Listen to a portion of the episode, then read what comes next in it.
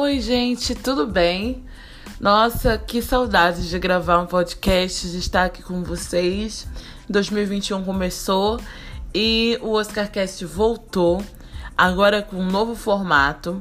A cada semana a gente vai ter um tema diferente do podcast. Então, deixa eu explicar melhor para vocês. A primeira semana do mês vai sempre ser um, um apanhado de estreias principalmente agora, principalmente do streaming, até porque a gente tá com o cinema, é, se não fechado, muito reduzido. Na segunda semana a gente vai fazer um pouco, falar um pouco sobre um gênero, sobre um é, tipo de filme, sobre um tipo de é, gênero que é muito específico da cultura preta ou um gênero de cinema geral e como é, a nossa cultura preta se desenvolveu nesse, nesse gênero. Na terceira semana, a gente vem com um perfil de um profissional, de um tanto um ator, uma atriz, um diretor, um produtor, para vocês conhecerem um pouco mais sobre as pessoas que estão na fazendo ou já fizeram história no cinema. A gente vai trazer nomes atuais, nomes históricos para enriquecer aqui esse podcast. E na quarta semana a gente vai falar de um filme clássico, de um filme que você precisa assistir ou já assistiu e quer saber mais sobre os bastidores sobre como, como aconteceu aquele filme, a produção daquele filme. Então, a cada semana a gente vai trazer um pouquinho mais para que esse universo do Oscar Cast fique mais expandido possível, tá bom? É, bom, mas agora sem delongas, vamos para o tema dessa, desse episódio, que são as estreias do mês de janeiro. Como eu já falei antes, aqui não tem nenhuma estreia do cinema nas telonas, vamos dizer assim.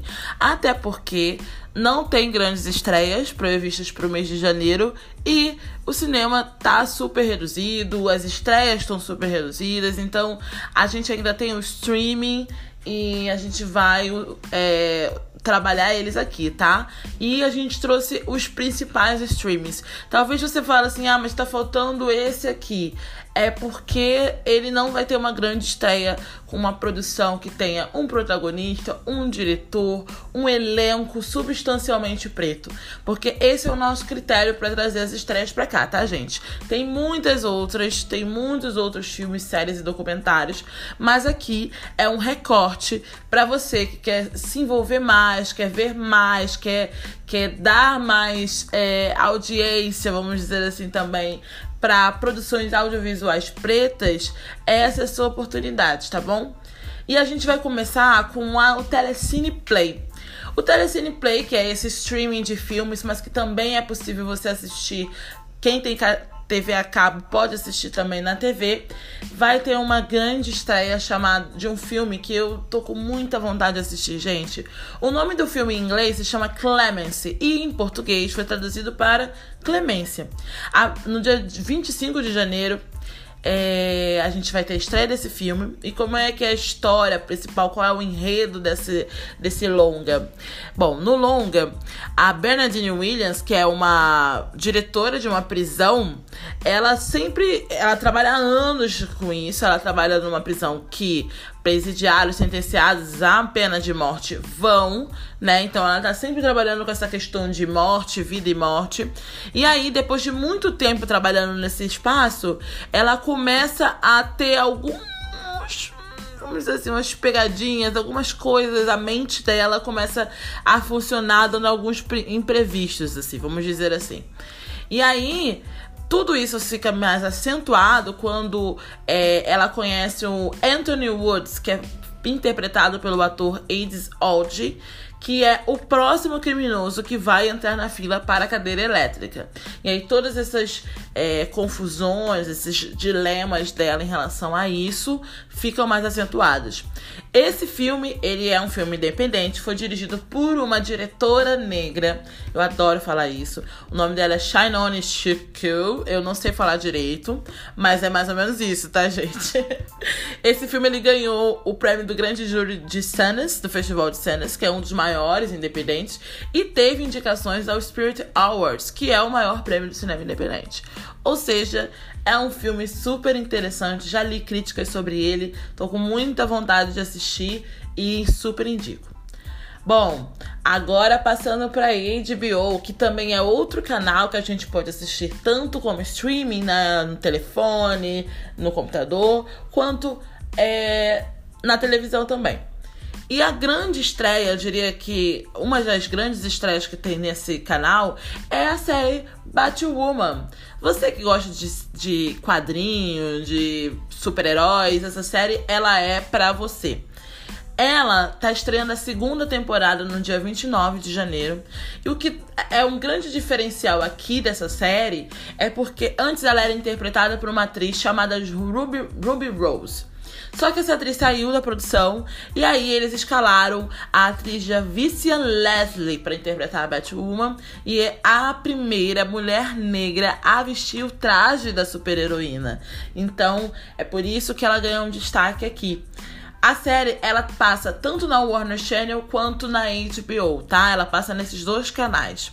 A história, quem não conhece a história da Batwoman, a história dela é da Kate Kane. Ela volta pra Gotham porque Gotham tá daquele jeito como sempre tá, né? Uma cidade que tá em desespero porque o Batman desapareceu. E aí ela conta com a ajuda de algumas pessoas, como a meia-irmã dela, é, como um outro cara chamado Luke Fox, e para continuar esse legado do primo dela, que é o Bruce Wayne. Também na HBO, agora é a hora de um documentário, de indicar um documentário.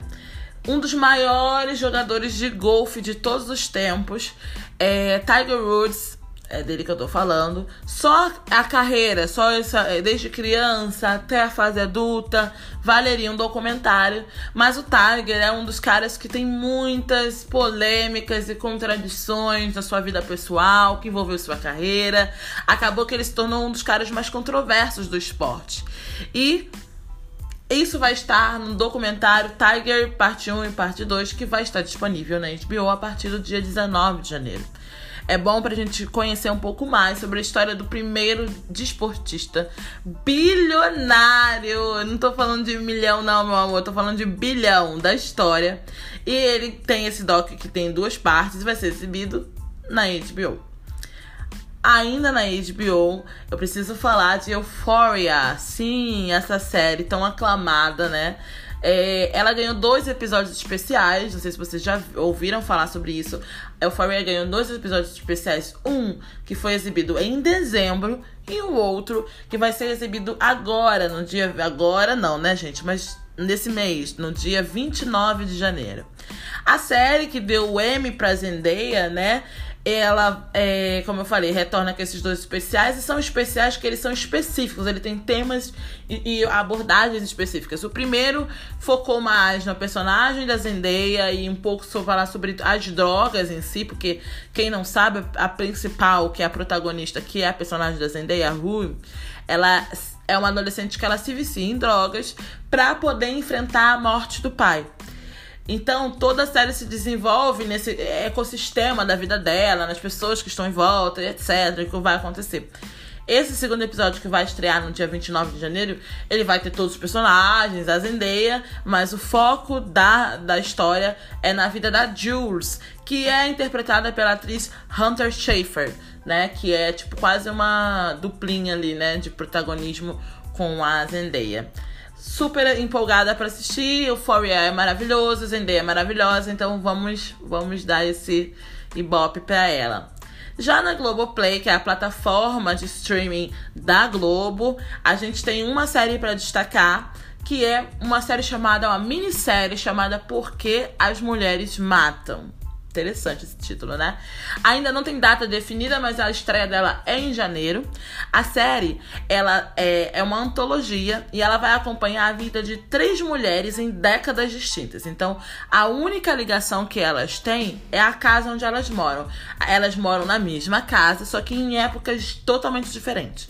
Então, a primeira a gente tem uma dona de casa, dos anos 60 uma socialite na década de 80 e uma advogada em 2018. E elas lidam com traições e assassinatos em família, etc. Aquele trama novelão que a gente adora. Tá aqui porque a atriz que interpreta a, a advogada em 2018 é uma atriz preta, é a atriz Kirby Howell Baptist, que a gente já viu, quem viu Killing Eve, ela tá lá, ela tipo trabalha com a Eve na primeira temporada, mas ela também esteve em séries como Barry e The Good Place. Então, a série parece ser bem interessante. Eu tô muito empolgada para assistir. Bora soltar essa série, é, Globoplay. Vindo agora pro maior streaming de todos, né? Netflix.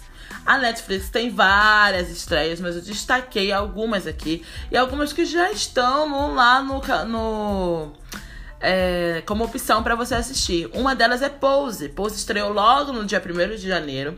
E na verdade já estreou a segunda temporada, né? Porque a primeira temporada já estava no catálogo da Netflix.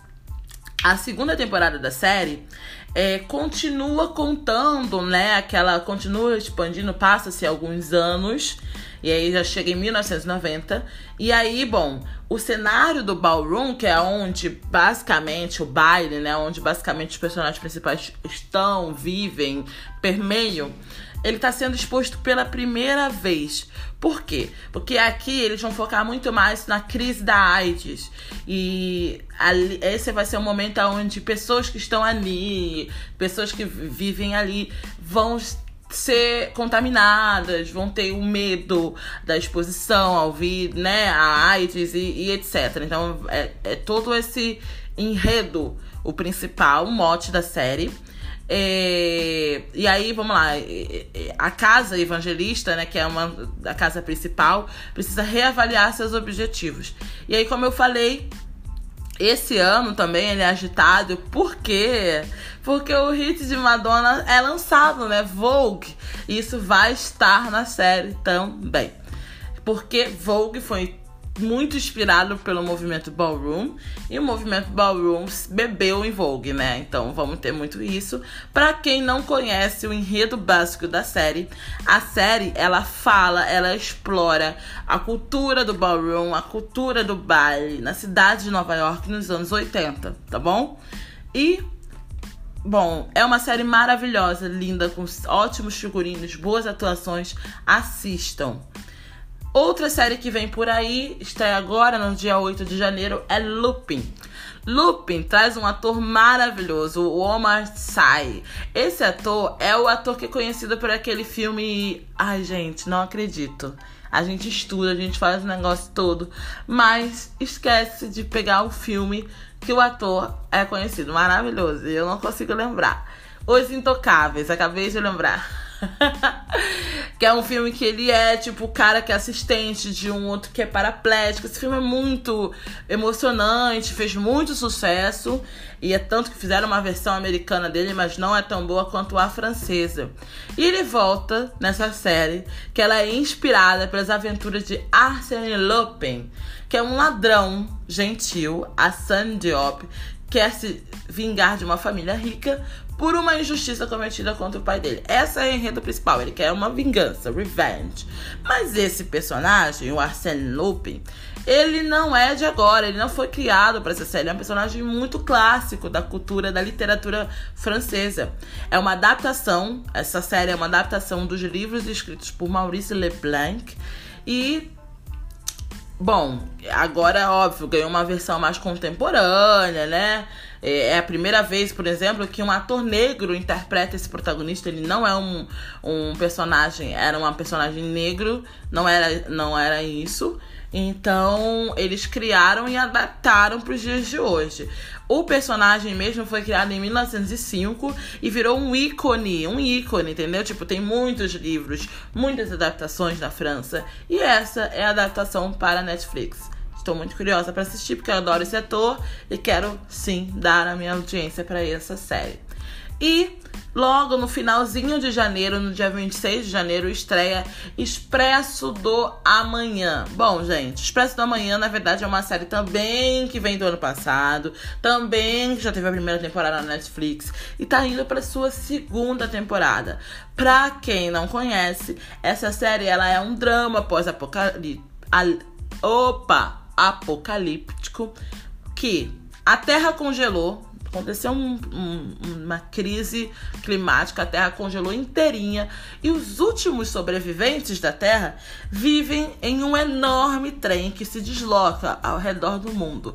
E dentro do trem, é claro, tem aquela famosinha, aquela coisa que a gente já conhece bem, infelizmente, que é as segregações, as desigualdades raciais, sociais, etc. E aí a gente tem um protagonista que é um ator, que é um ator preto. Originalmente no filme, porque existe um filme também desse, dessa história, não é um ator preto, mas pra série eles adaptaram dessa forma. É interessante, mas eu confesso que eu achei essa série meio cansativa. Espero que a segunda temporada melhore, entendeu? Porque é complicado. Gente, eu não sei fazer ainda musiquinha, fazer entradas diferenciadas, mas eu trouxe um quadro novo para cá, pro programa. Esqueci de avisar que a pauta principal terminou. Eu espero que vocês assistam essas opções e me digam o que vocês acharam, porque eu realmente também vou tentar trazer essas opiniões no nosso Instagram, que para quem não segue é o arroba podpod OscarCast, tudo junto, tá bom? Vai lá, confere o nosso trabalho, a gente tá trazendo coisas novas também pro Instagram. Então, se você puder acompanhar e nos seguir, vai ser massa. Mas agora vai entrar um quadro novo que se chama Pega essa ref, que vai sempre falar sobre ah, uma cena, um filme, uma, um clipe e uma referência que tá por trás desse, dessa produção. Hoje eu falei para vocês sobre Pose, não é? Estreou no dia 1 de janeiro a segunda temporada da série. E essa é uma série que é inspirada totalmente na cultura do cenário ballroom, que é o cenário das, que aconteceu na cidade de Nova York entre os anos 80 e 90.